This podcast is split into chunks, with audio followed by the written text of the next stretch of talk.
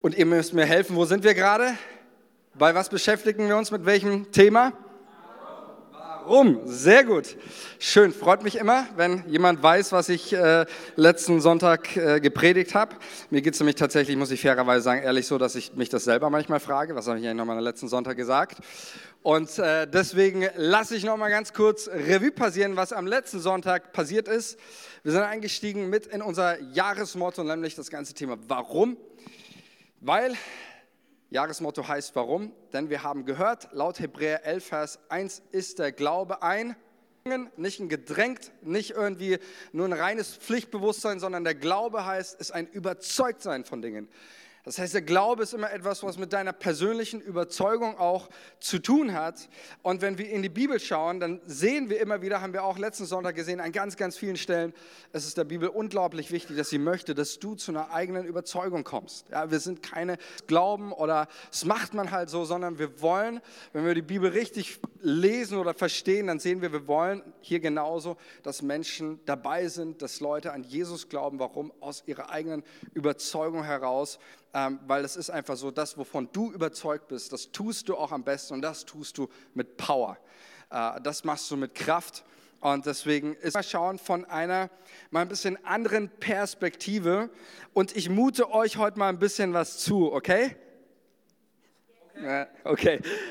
Danke, danke. Das wollte ich, das wollte ich hören. Die anderen äh, sind noch ein bisschen skeptisch, was ich vorhabe.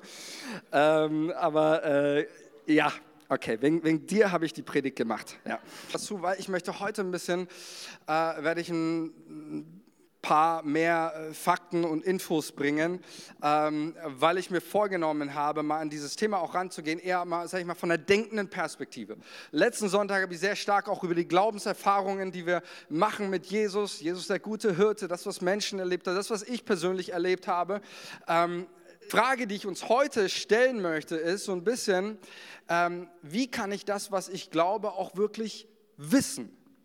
Denn das ist tatsächlich etwas, ähm, was ganz wichtig ist, dass wir, es gibt ja diese These, ne, Glaube heißt nicht Wissen. Und wir werden das heute mal auf den Prüfstand stellen. Ist das wirklich so? Oder kannst du das, was du glaubst?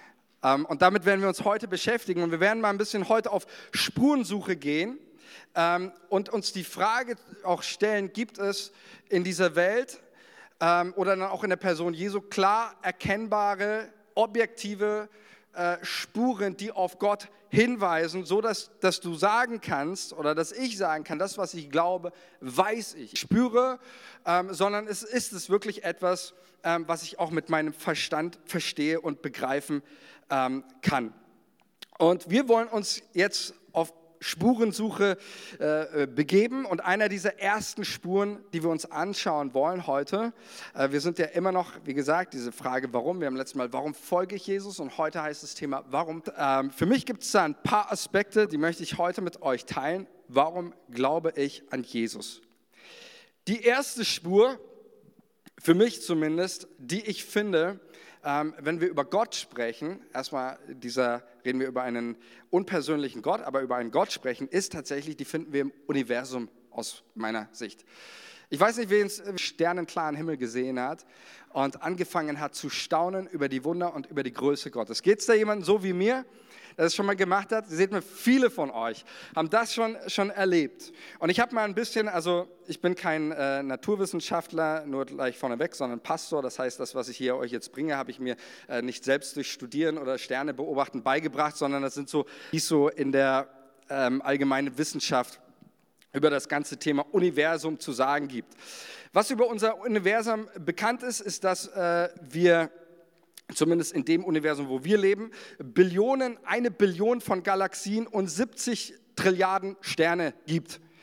Ich schätze mal, die hat man nicht alle gesehen, sondern es beruht auf mathematischen Formeln und Rechnungen. Vielleicht kennt jemand das Lied noch. Weißt du, wie viele Sternlein stehen? Äh, nein. äh, oder jetzt weißt du es zumindest, was unser Universum betrifft. Ja? Zählen kannst du sie sicherlich nicht. Und wir wollen mal in diesem Universum auf ein kleines ich sage es mal in Anführungsstrichen, auf ein kleines System schauen in unserem Universum, ähm, um uns da ein bisschen näher. Sonnensystem. Ihr habt gut aufgepasst. Ähm, was war das? Erdkundeunterricht, glaube ich. Ne? Ähm, oder Physik, wo auch immer dann. Ähm, unser Sonnensystem ist natürlich auch das, was wir heute wissen. Vieles äh, bleibt oder sind, äh, sage ich mal, anerkannte Theorien. Wir haben als Menschen nicht im Ansatz erforscht, wie das Ganze irgendwie funktioniert und zusammen. Ein paar interessante äh, Daten oder Infos über unser Sonnensystem und natürlich im Hinblick auf die Erde mitgeben, die mich persönlich absolut äh, auch neu ins Begeistern gebracht haben. Also erstmal, die Erde, sehen wir hier, alles kreist, unsere, unsere Planeten, einschließlich die Welt mit dem Mond, äh, die kreist mit einer Geschwindigkeit von etwa die Sonne. Es sind, glaube ich, 110.000 km/h, äh, also in etwa 100.000 km/h. Und hierbei gibt es schon für mich zwei erstaunliche Wunder.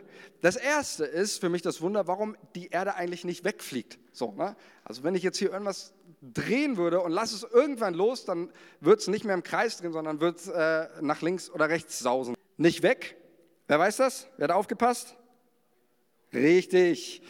Äh, hier kommt viel Wissen aus der Ecke. Sehr gut. Ähm, Gravitation, die Anziehungskraft, wissen die Physiker, Masse zieht Masse an. Die Sonne zieht die Erde an mit ihrer Anziehungskraft. Ähm, aber der Punkt ist ja, der eigentlich müssten wir ja dann und auch dann reingezogen werden durch diese Anziehungskraft. Das passiert aber nicht. Ähm, ich weiß, ihr kennt eh schon die Antwort, äh, deswegen sage ich es euch weil die Fliehkraft tatsächlich gleich Anziehungskraft ist. Ja?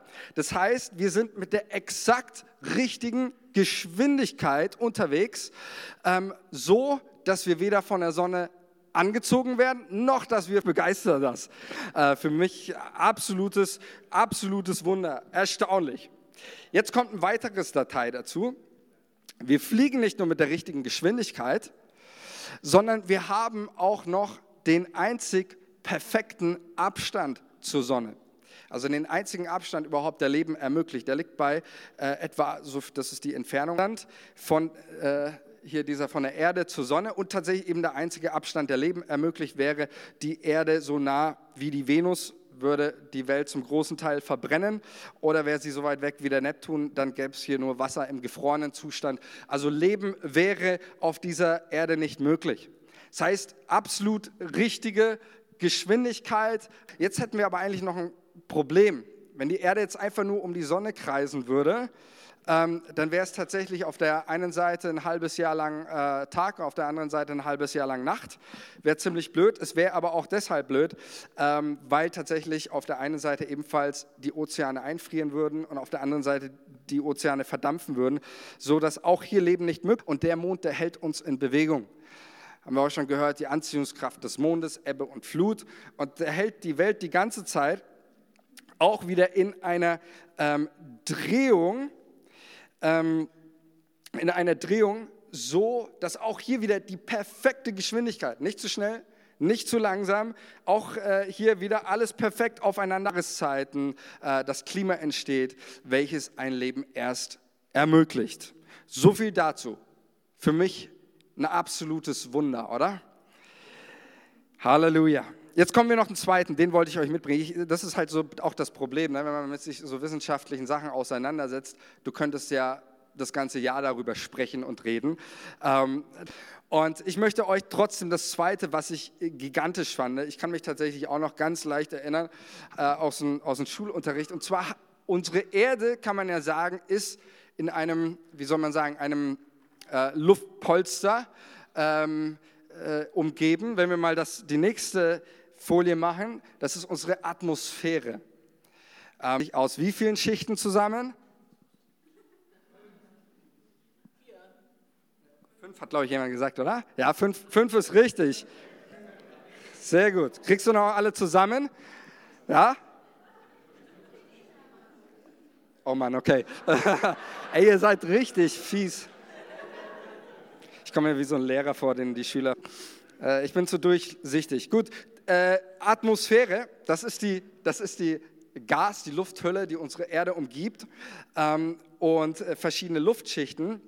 Wobei jede Luftschicht auch unterschiedliche Dichte, unterschiedliche Gasgemische und unterschiedliche Temperaturen enthält. Ähm, die Troposphäre ist uns ja, bekannt, mehr bekannt, dass es äh, Verhältnisse, ständige Winde, äh, Wasser verdampfen auf und ab, so, das will ich jetzt gar nicht groß drauf eingehen. Die zweite ist eine ganz wichtige Schicht, für die wäre unser Leben auch gar nicht möglich und das ist die ähm, Stratosphäre. Hier befindet sich die Ozonschicht. Sie ist das Schutzschild für unsere Erde, denn wir hatten es ja vorhin gesehen, die Sonne, sie strahlt auf die Erde ein und ihre Strahlung, die ist absolut, das ist die Ozonschicht, die Strahlen, die UV-Strahlen umwandelt in Energie und lässt dadurch Wärme entstehen und schützt uns auch gleichzeitig vor dieser lebensbedrohlichen ähm, Strahlung. Das heißt, es ist wie eine Heizung und auch noch ein Schutz vor der Sonnenstrahlung. Und dann haben wir die äh, Mesosphäre. Sie ist, ähm, Wissenschaftler nennen diese Sphäre auch die Atmosphärenbremse. Das sieht man hier, Sternschnuppen. Warum? Weil äh, Staubkörner und auch Meteoriten, die hier reinfliegen, ähm, verbrennen sofort. Äh, warum? Weil es auch hier, ich will euch das jetzt nicht chemisch erklären, ich check das übrigens auch nicht, deswegen versuche ich das gar nicht. Ähm, aber was du wissen kannst, ist, die Luftdichte, diese Enge eben so stark ist, sodass äh, auch hier diese Staubteilchen sofort verglühen oder auch Meteoriten. Ähm, das heißt, wenn du nachts Sternenhimmel beobachtest und siehst eine Sternschnuppe fliegen, kannst du wissen, unser Meteoritenabwehrsystem hat funktioniert. Danke dem Schöpfer dafür. Und dann haben wir noch die, die letzte Atmosphäre.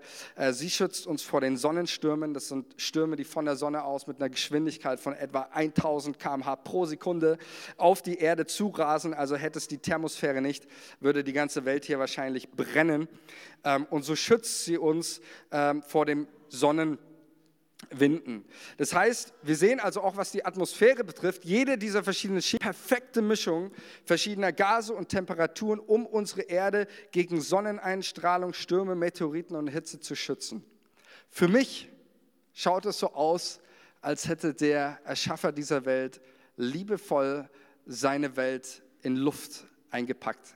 Kennst du das beim Amazon-Paket? Schon mal diese Luftpolster, die da drum sind. Um, um das, das schaut irgendwie für mich so aus. Und egal, wo wir jetzt hinschauen, ich mache jetzt hier mal einen Punkt, egal, wo wir hinschauen, wir schauen in ein Universum, in eine Welt voller komplexen Systeme.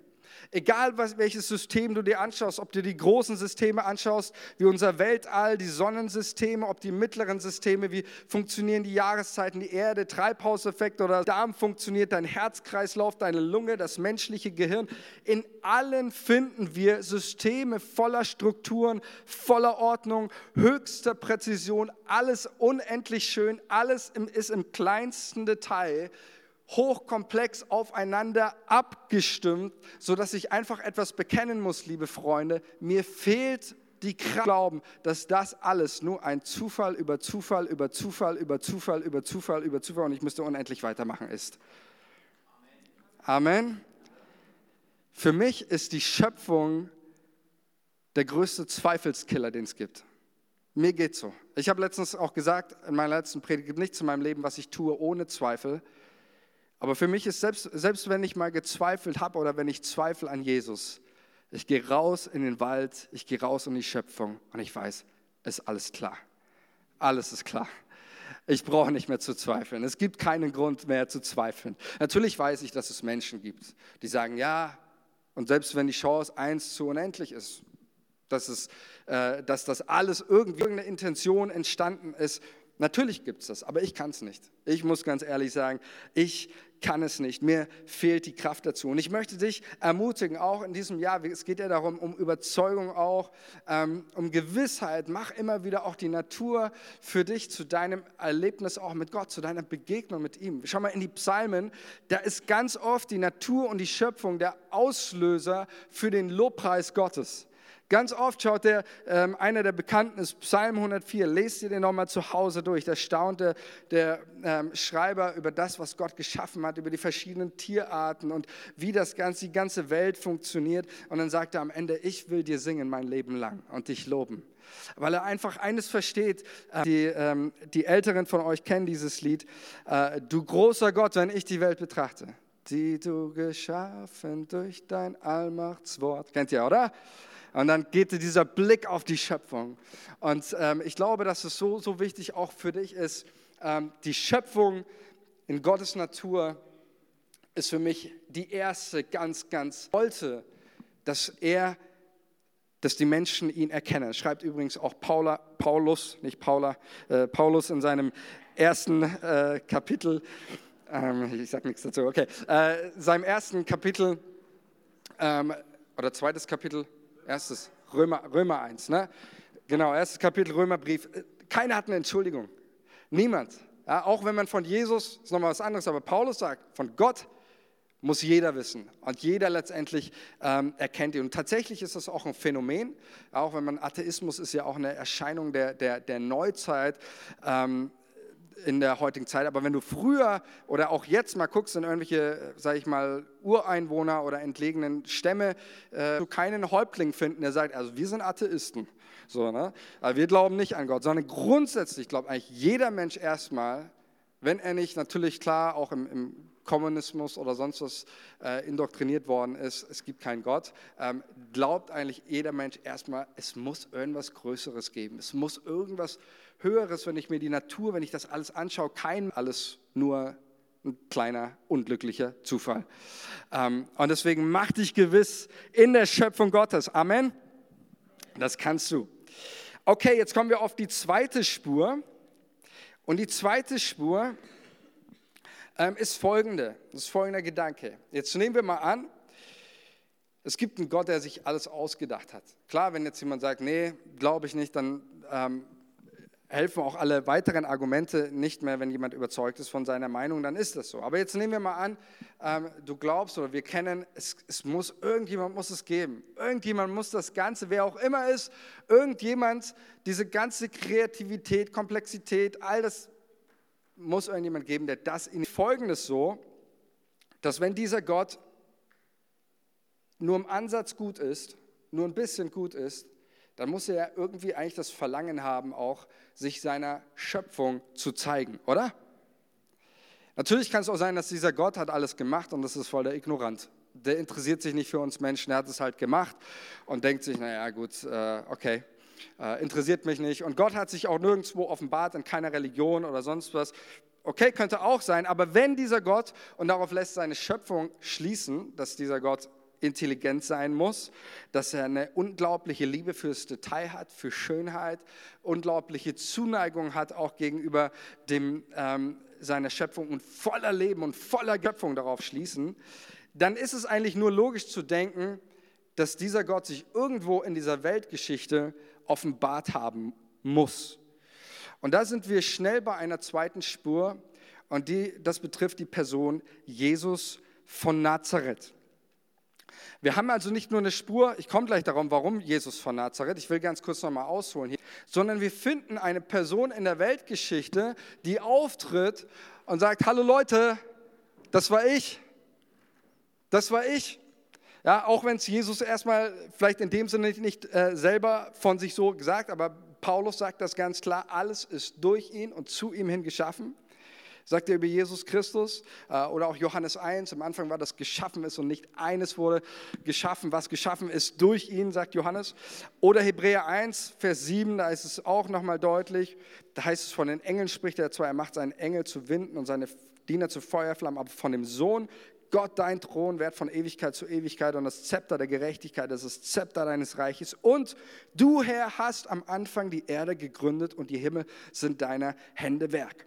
Also ganz klar, die neutestamentlichen Autoren sagen, hey, wir haben ihn gefunden. Jesus, der war's. Und Jesus sagt natürlich selbst viele Aussagen, mit denen er sich als Schöpfergott vorstellt und Aussagen auch wie, äh, bevor Abraham war ich, wer mich sieht, der sieht den Vater. Thomas fragte, ja, zeig uns mal den Vater, zeig uns, wie dieser Schöpfer aus. Philippus, so lange bin ich schon bei euch und du kennst mich äh, noch nicht. Wer mich sieht, der sieht den Vater. Und hierin ist tatsächlich Jesus exklusiv. Das wirst du in keiner Weltreligion finden. Keiner in dieser Weltreligion, weder Mohammed noch Konfuzius noch Buddha, kam mit diesem Anspruch auf diese Welt, Gott gleich zu sein. Keiner, keiner von ihnen.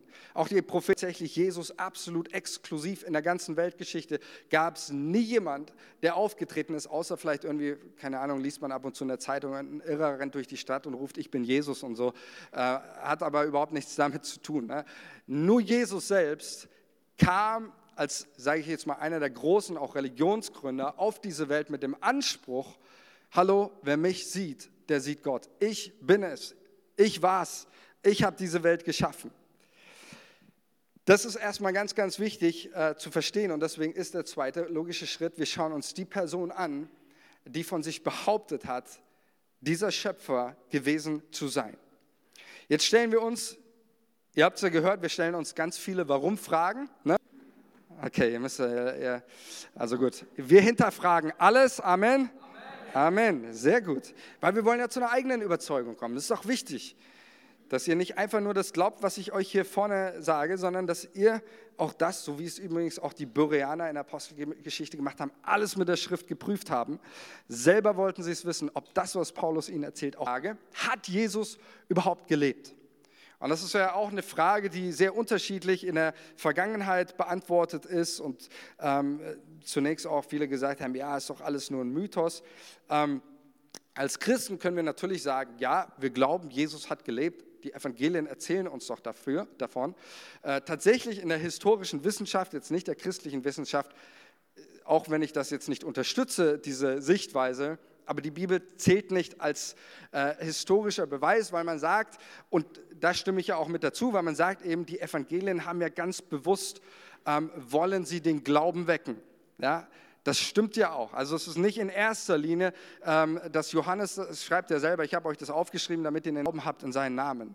So, deswegen ist natürlich aus historischer Wissenschaft, wird, werden die Evangelien ähm, angezweifelt. Wir kommen noch darauf zu sprechen, ob dieser Einwand begründet ist oder nicht, aber wir werden uns tatsächlich erstmal nur aus nicht-christlicher Wissenschaft und Perspektive darauf einen Blick werfen ähm, und fragen, hat Jesus gelebt. Und deswegen ist für die historische Wissenschaft ist nicht die, die Bibel als Quelle oder das Neue Testament wichtig, sondern man fragt nach, gibt es auch außerhalb der Bibel Quellen, die Jesus von Nazareth belegen äh, und seine Historizität damit untermauern. Und ja, die gibt es, und zwar äh, nicht wenige. Ich habe euch mal, das sind alles Leute, die keinerlei, äh, ähm, ich sage mal, die keine Christen waren, die auch nichts mit dem Christentum zu tun hatte, sondern teilweise sogar auch Verfolger und Gegner des Christentums ähm, sind mit dabei. Da haben wir einmal den äh, mit äh, prominentesten Sueton, war Römer und Biograf des römischen Kaisers, des Cäsar. Dann haben wir Talos ebenfalls, ein Römer. Wir haben Flavius äh, Dinge im Neuen Testament, äh, der ein römisch-jüdischer Geschichtsschreiber war und auch ähm, zu dieser Zeit lebte. Dann haben wir Tacitus, auch ein Historiker, Politiker. Wir haben Plinius der Jüngere, der die Statthalter des römischen Kaiserreichs in der Stadt Bithynien ähm, und er schreibt einen Brief mit dem Kaiser. Dann haben wir noch den babylonischen Talmud oder auch Lukian zum Beispiel als griechischen Satiriker, der sich ziemlich lustig macht über äh, Jesus und auch die ersten Christen. Ähm, wir haben also hier verschiedene Persönlichkeiten aus der damaligen Zeit, Skeptiker, Kritiker, Sympathisanten, Verfolger und alle setzen die Historizität Jesu voraus, so dass, dass kein atheistischer Wissenschaftler heute anzweifelt, Jesus von Nazareth hat tatsächlich gelebt das ist unumstößlich, ja. Also wer immer noch sagt, ähm, diese Unabhängigen äh, haben, keine Ahnung, bloßer Zufall oder sonst was, Jesus hat nicht gelebt, dann kannst du genauso äh, alle Kaiser des Römischen Reichs anzweifeln. Jesus ist einer der bestbezeugtesten Personen der Antike was nicht was das Neue Testament, sondern was die außerbiblischen Quellen betrifft. Das heißt, wir können ganz klar festhalten, Jesus hat gelebt. Das ist historisch gesichert ähm, und wird nicht mehr angezweifelt, auch heute. Jetzt ist natürlich eine Frage auch, Leute kommen und sagen, ähm, aber die ganzen Berichte über ihn im Neuen Testament, ähm, das ist alles ein bloßes Märchen, so, das kann ja keiner glauben, was da drin steht. Das ist alles äh, unglaubwürdig, ähm, hört man das auch immer wieder. Ähm, und deswegen wollen wir uns die Frage natürlich stellen, okay, Jesus von Nazareth hat gelebt, das ist bewiesen. Die Frage ist natürlich, das was, hat er, das, was er gesagt hat oder die Berichte über ihn, stimmen die?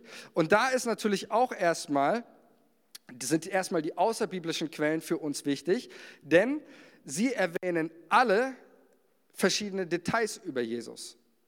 Nämlich erstens, dass Jesus von Nazareth kam, dass er gelebt hat, dass er aus Flavius Josephus erwähnt, dass er einen Bruder namens Jakobus hatte, er berichtet uns, dass äh, Jesus unglaubliche Weisheit hatte. Auch davon berichten uns die Quellen, dass er eine große Jüngerschar um sich versammelt hat, dass er Wunder vollbrachte, das jüdische Gesetz anders auslegte als die übrigen Schriftgelehrten.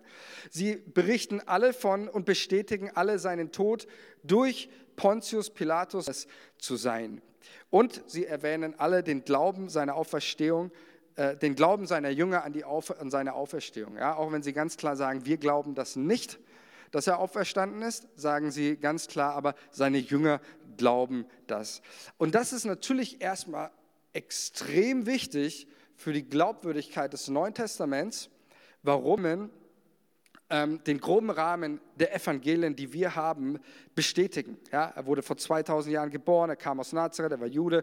Sein Wirken als Prediger wird bestätigt, die große Jüngerschar, sein Tod am Kreuz durch die Römer. Das sind ja alles Dinge, die die Bibel erwähnt und deswegen ist erstmal hier ganz klar, ne, also hätten wir jetzt hier schon ganz, ganz groß widersprüchliche Aussagen. Ja, Nein, was ich sagen will, ist hier, der grobe biblische Rahmen wird ganz klar bestätigt, auch so, dass heute jeder Historiker sagt, ja, äh, da besteht kein Zweifel daran, dass das hier, was zumindest die zeitgeschichtlichen Verhältnisse betrifft, ähm, dass das stimmt und richtig ist. Ähm, ein weiterer Aspekt, äh, wir könnten übrigens, der die Glaubwürdigkeit auch der Berichte über Jesus unterstreicht, äh, sind nicht nur hier die außerbiblischen Quellen, sondern sind ähm, die Details, die die Bibel nennt. Bei einem, zum Beispiel bei einem Verhör, wenn du irgendwas verbrochen hast ähm, und du willst lügen, irgendeine Geschichte erzählen, dann erzählst du besser keine Details. Äh, deswegen auch beim im Gericht ich mir oft so, ja, ohne meinem Anwalt sage ich hier gar nichts, ähm, weil es ganz klar ist, sobald du irgendwelche Details sagst, man kann dich, man kann dich äh, nennt man dingfest machen. Ja? Also man kann dich überführen und es kommt sehr schnell Nachfragen. Man kann das alles überprüfen, stimmt das? Ähm, deswegen nenne keine Details. Wenn du auch wenn wir schauen, griechische, römische Legenden, äh, irgendwelche Fabeln, auch in der damaligen Zeit, in der Antike, äh, es fehlen die Details. Man kann es nicht nachprüfen. Ähm, ja, einer zum Beispiel auch hier, der ähm, ein bekanntes Beispiel ist auch das Buch, ich weiß nicht, ob du schon mal davon gehört hast, äh, Kirche der Heiligen der letzten Tage, das Buch Mormon. Und das Buch Mormon ist folgendermaßen entstanden, geschrieben und er erzählt die Geschichte folgendermaßen. Ein Engel ist ihm erschienen und hat ihm ein Versteck geraten, wo zwei goldene Platten drauf sind, äh, versteckt sind. Auf diesen goldenen Platten ist das Buch Mormon drauf geschrieben. Dann hat er die goldenen Platten gefunden, hat das Buch abgeschrieben und die goldenen Platten waren nicht auffindbar. Dann hat er gesagt, ja, der Engel hat es mir wieder weggenommen, die goldenen Platten. So, nicht nachprüferisch äh, prüfbar oder sonst was. Ähm, deswegen ähm, mach keine Details zu irgendwelchen Sachen, wenn du lügen möchtest. Äh, die Bibel macht das am laufenden Band und zwar ständig. Haut sie Detail über Detail über Detail raus. Äh, lese mal die, die Einleitungen vor, wie detailliert gearbeitet wird. Präzise historische Angaben werden getroffen. Das betrifft Städte, das betrifft Volkszählungen, das betrifft Jahresangaben, das betrifft Personen wie Kaiser Augustus, das betrifft verschiedene Statthalter wie Quirinius oder auch Gallio, ähm, auch im ähm, in der Apostelgeschichte. Und man könnte fragen, warum macht das Neue Testament das? Die Autoren, die uns die Geschichten über Jesus geschrieben haben, warum machen die das? Dass das, was sie schreiben, nachprüfbar ist und dass wir ihre Schriften 2000 Jahre später noch auf den Wahrheitsgehalt prüfen können. Lass uns mal Lukas 1 reinschauen. Da heißt es, habe ich den Vers mitgebracht? Ich glaube nicht. Okay, ich lese es euch vor. Lukas 1, da heißt es, äh, stellt Lukas Geschichte und schreibt, wie er als Historiker er war von Beruf aus Arzt, aber auch natürlich von seiner Art, wie er schreibt, definitiv als Historiker einzuordnen. Wie er schreibt, er sagt er folgendes in seinem Bericht. Schon viele haben es unternommen, eine Erzählung über die Ereignisse abzufassen, die sich unter uns erfüllt haben. Dabei hielten sie sich an die Überlieferung derer, die von Anfang an Augenzeugen und Diener des Wortes waren. Nun habe auch ich mich entschlossen, nachdem ich allem von Beginn an sorgfältig, im Griechen steht da akribos, ja, also dieses akribische, akribisch nachgegangen bin, es für dich, hochverehrter Theophilus, der Reihe nach aufzuschreiben. Jetzt kommt, so kannst du dich von der Zuverlässigkeit der Lehre überzeugen, in der du unterwiesen hast. Hier geht es auch wieder darum, schreibt nicht einfach sein Evangelium und hätte, hätte er machen können an Theophilus und sagen können, hey Theophilus, Glaub mal einfach, was geschrieben steht. Hör mal auf, dein, dein, schalt mal deinen Verstand aus. Glaub einfach mal. Das macht er nicht, sondern er sagt ihm, du kannst dich von der Zuverlässigkeit der Lehre, jetzt haben wir es wieder, überzeugen. Der Glaube ist ein Überzeugtsein. Du kannst es nachprüfen. Ich gebe euch nur ein Beispiel, nur eins von ganz, ganz vielen. Ähm, Apostelgeschichte 18, 11, da heißt es über Paulus, er blieb aber dort ein Jahr und sechs Monate und lehrte unter ihnen das Wort Gottes. Als aber Gallio Statthalter in Achaia war. So, das wurde auch oftmals, äh, und äh, wir, haben wir eine Folie haben wir noch, oder? Oder gar nicht? Nee? Okay, na gut. Ja, doch, dann, dann nächste. Ah ja, nee, ich habe einige weggelassen. Okay, nochmal, nochmal. Oh, nochmal, oh, nochmal. Ja, hier haben wir es. Äh, wurde ein Brief äh, mit einer Inschrift gefunden, das war ähm, 51 nach Christus und da steht folgendes, ihr könnt ihr lesen, die Reihe kann das lesen, oder? Nee, ne? Okay. Ich lese mal, übersetze das mal. Da heißt es, Tiberius, Claudius, Caesar, Augustus, Germanicus zum zwölften Mal ausgestattet mit der tribuzinischen Gewalt, zum 26. Mal zum Imperator proklamiert in der Stadt Delphi, da sie aber jetzt von Bürgern verwaist sein soll, wie mir wie mir jüngst Lucius Junius Gallio. Gallio, Apostelgeschichte 18. Da muss ein Wow kommen, oder? Okay. Also, ich finde das großartig, ja. Es, keine, es steht in keinem äh, Bibelmuseum, das steht. Ähm, aber man konnte definitiv, ähm, konnte man nicht nur durch äh, außerbiblische oder innertextliche Belege, sondern auch durch archäologische Funde 2000 Jahre später nachweisen, dass das Neue Testament absolut zuverlässig ist, zumindest was die zeitgeschichtlichen Zusammenhänge betrifft. Da besteht kein Zweifel. Also das finde ich äh, bestätigt wird. Wir könnten das jetzt auch weitermachen mit verschiedenen anderen Sachen. Das Grab Jesu, äh, Josef von Arimathea, das in dieses Grab gelegt worden ist. Verschiedene Details, unterschiedliche Berichte, die zeitliche Nähe zum ähm, Geschehen. Auch der Vergleich mit griechischen und römischen Legenden hatte ich schon erwähnt. Ähm, also der, das Großartige ist, dass die Bibel, dass 2000 Jahre, Leute, 2000 Jahre danach, du und ich uns immer noch von dem Wahrheitsgehalt, ich füge, mach mal Klammer auf, der zeitgeschichtlichen Umstände vom Neuen Testament überzeugen können. Und dass du, dass dein Glaube nicht nur einfach irgendwie ein bloßes Ja, ich glaube halt, sondern du kannst wissen. Du kannst in dieses Museum gehen und kannst deine Bibel vergleichen und sagst, ich weiß, dass Jesus gelebt hat. Großartig, oder?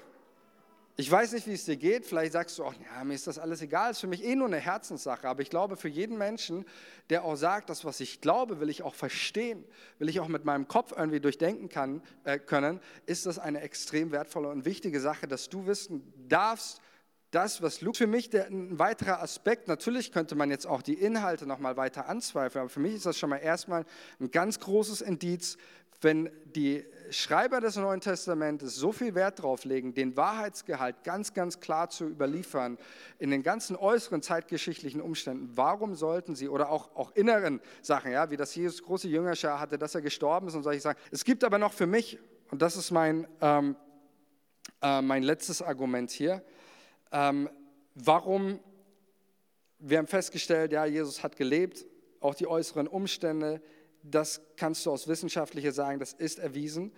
Ähm, das zweite ist ähm, für mich mit das stärkste Argument, ähm, und ich will es mal so formulieren, warum glaube ich an Jesus, warum glaube ich an Gott, wenn ich die Evangelien lese. Die Berichte riechen nach Wahrheit. Ich weiß nicht, das ist natürlich auch irgendwo ein subjektives Empfinden, Wahrheit auszumachen. Vielleicht geht es dir so, oft mal, du hast du zwei Geschichten, du hast mehr, mehrere Stories und es liegt an dir heraus, oder was, was stimmt nicht. Aber ich finde, ihr könnt ja da andere Meinung sein, aber ich finde, es riecht nach Wahrheit. Mal im Vergleich zu den griechischen Legenden oder auch die römischen Historiker, zum Beispiel, wie sie auch über Cäsar schreiben, auch über Leute, die wir alle als historisch ansehen. Wenn du ihre Biografen anschaust, wie schreiben sie über Cäsar, wie werden irgendwelche in der, in der griechischen Antike irgendwelche Legenden gestalten, wie Herkules, wie, wie schreibt man über die? Es sind immer extrem idealisierende Geschichten. Sie glorifizieren ihre Vorbilder, den Kaiser. Sie stellen ihre Helden als starke Überwinder, unerbitterliche Mut, äh, absolute Manneskraft, denken wir an Herkules oder sonst was, ähm, die ihre, ähm, äh, ihre großen Vorbilder, die Kaiser schön malen oder auch der Griechen ihre, ihre Legenden.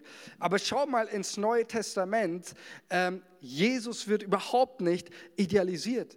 Wir lesen von einem Jesus, der Angst hatte, dessen Schweiß wie Blut war, der sich auf, auf, den Boden wirft und sagt, mein Vater im Himmel, lass es von mir rübergehen. Ich habe Angst, ich will es eigentlich gar nicht. Wir lesen von einer Jüngerschar, die am laufenden Band versagt. Der eine klaut, der nächste verrät, der andere verleugnet Jesus. Und auch nach der Auferstehung berichten uns die Evangelien vom Unglauben der Jünger, von der Skepsis, vom Widerstand Zustand von der Herzenshärte. Also wenn ich das lese, weiß ich eines, wenn es so gewesen ist mit Jesus und seinem Tod, hier wird nichts schön geredet. Hier wird nichts, nicht, nicht mal Petrus, die Führungsgestalt der Kirchengeschichte, wird in seiner ganzen, seinem ganzen heftigen Versagen sowas von klar umrissen und beschrieben. Das klingt für mich nicht wie eine Legende. Das klingt nicht wie ein ausgedachtes Märchen und es macht auch überhaupt keinen Sinn. Da gibt es auch andere Stellen, auch dass Frauen von der, äh, die ersten sind, die, die das Grab Jesu als leer finden und dann bezeugen, dass das Grab leer war. Wisst ihr, wie viel ein Zeugnis, das Zeugnis einer Frau in der Antike bei den Römern, wie viel das wert war? 0,0, nichts. Die Aussage von einer Frau war nicht mal vor Gericht gültig. Wenn ich also ein Märchen erfinden will, dann würde ich sicherlich das nicht eine Frau erzählen lassen und so berichten. Und es sind so viele, so viele Indizien, auch hier, auch Matthäus 28, 17 heißt es, auch da nochmal nach der Auferstehung, kurz vor der Himmelfahrt Jesu. Und als sie ihn sahen, warfen sie sich anbetend vor ihm nieder. Und dann kommt etliche aber zweifelten. So objektiv schreibst du nicht. Das macht keinen Sinn. Schreib doch lieber rein, alle glaubten, alle haben gesehen, ja, das war für die Leute alles klar. Aber selbst Matthäus 28 sagt, nein, es gab viele, die haben nicht geglaubt. Die haben nicht geglaubt. Und da sind wir bei diesem, diesem letzten Punkt, von dem auch was Wahrheit ist. Denn natürlich, natürlich kannst du niemanden und kann auch ich dir nicht beweisen, dass Jesus der Sohn Gottes ist. Dass Jesus selbst Menschen, die das Menschen, die gesagt haben, nee, das ist nichts für mich. Ich glaube nicht daran. Ich glaube nicht, dass er es ist. Ich glaube nicht, dass er der Erlöser und Retter der Welt ist. Und deswegen ist natürlich auch diese Frage, wer ist Jesus für dich? Auch hier komme ich wieder, die musst du für dich persönlich beantworten. Aber es gibt für mich eigentlich nur zwei, zwei Möglichkeiten, diese Frage zu beantworten. Und deswegen hier ist Jesus entweder, Jesus ist ja bezeugt, wir haben das, muss ich noch wiederholen, nicht mehr wiederholen, Jesus ist bezeugt als historische Person, auch vom groben Umfang alles. Seine Wirkung 2000 Jahre danach und wir zählen unsere Jahre nach ihm, seine Wirkung auf unsere Demokratie, auf unser Verständnis, alles, das ist sehr unbestritten und klar. Deswegen kann, nur, kann es nur zwei Dinge geben. Entweder war Jesus denn er hat von sich behauptet, Gott gleich zu sein. Und das lesen wir in der Bibel tatsächlich, dass seine Widersacher und Leute, die ihn abgelehnt haben, gesagt haben, er ist von einem Dämon besessen. Wer kann dieses wirre Zeug hören? Entweder du hast ein ganz klares Nein, weil du sagst, dieser Typ war absolut irre im Kopf weil er von sich selbst behauptete, Gott gleich zu sein, er, sondern er behauptet von sich, Gott zu sein. Er behauptet von sich und sagt, hey, wenn du an mich glaubst, dann hast du ewiges Leben. Du hast Vergebung und du hast alles geschenkt. Das sagt er. Also entweder war der Mann völlig krank im Kopf oder er war wirklich das, was er von sich behauptet hat. Nur diese zwei Möglichkeiten gibt es. Und ich möchte dich persönlich einladen. Die größte, größte Geschichte ever ist überhaupt, dass dieser Gott, von dem wir am Anfang gehört haben, der Himmel und Erde geschaffen hat, der so intelligent ist, der so heilig ist, der sich alles, allem, was er sich ausgedacht hat, solche Kreativität, solche Gedanken drinstecken. Dieser Gott der seine Welt so liebt. Er kommt in der Person Jesus von Nazareth hier auf diese Welt, um seine verlorene Schöpfung wieder zu retten. Ist das nicht großartig? Diesen Gedanken, den findest du nirgendwo. Auch in keiner Weltreligion gibt es die Antwort auf Erlösung und endgültig ewiges Leben. Die findest du nur in Jesus Christus. Und deswegen machen wir eines immer wieder in unseren Gottesdienst trauen und mit diesem Jesus unterwegs zu sein. Weil wir haben es gehört letzten Sonntag, dieser Jesus, der macht unser Leben reich. In ihm hast du ewiges Leben. In ihm hast du Fülle, hast du Frieden und kannst du Frieden empfangen. Er ist erfahrbar heute Morgen. Glaubst du das? Und deswegen wollen wir das einfach jetzt diesen Schritt noch gehen und ähm, ich lade dich ein, deine Augen zuzumachen. Wir wollen mit diesem Gott sprechen. Wir nennen das Gebet. Und ich möchte dich einladen, dein Herz aufzumachen. Und vielleicht bist du auch heute hier und sagst, nein, ich bin noch nicht überzeugt. Ich bin noch nicht da an diesem Punkt in meinem Leben, wo ich überzeugt bin, sondern ich bin einfach nur auf der Suche. Dann will ich sagen, es ist völlig okay so. Jesus hat gesagt, wer mich von ganz dich einfach ein, dein Herz aufzumachen und Gott zu suchen in diesem, diesem Gebet, auf das du, dass du in deinem Herzen Gewissheit empfängst. Bei mir fing das damals so an. Ich habe Gott gesagt, Gott, wenn es das gibt, ich will von dir wissen. Ich will wissen, dass es dich gibt. Und auf einmal kam eine Gewissheit in mein Herz, die ich nicht beschreiben kann. Und hierfür möchte ich einfach für dich beten jetzt. Jesus, ich danke dir von ganzem Herzen dafür, dass wir dich erkennen dürfen.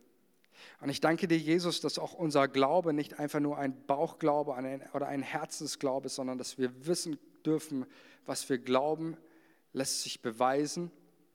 Und was sich nicht beweisen lässt, das möchtest du uns schenken, Geist, dass du jedes Herz, das noch unentschlossen ist, dass du es überführst und überzeugst von der Liebe des Vaters.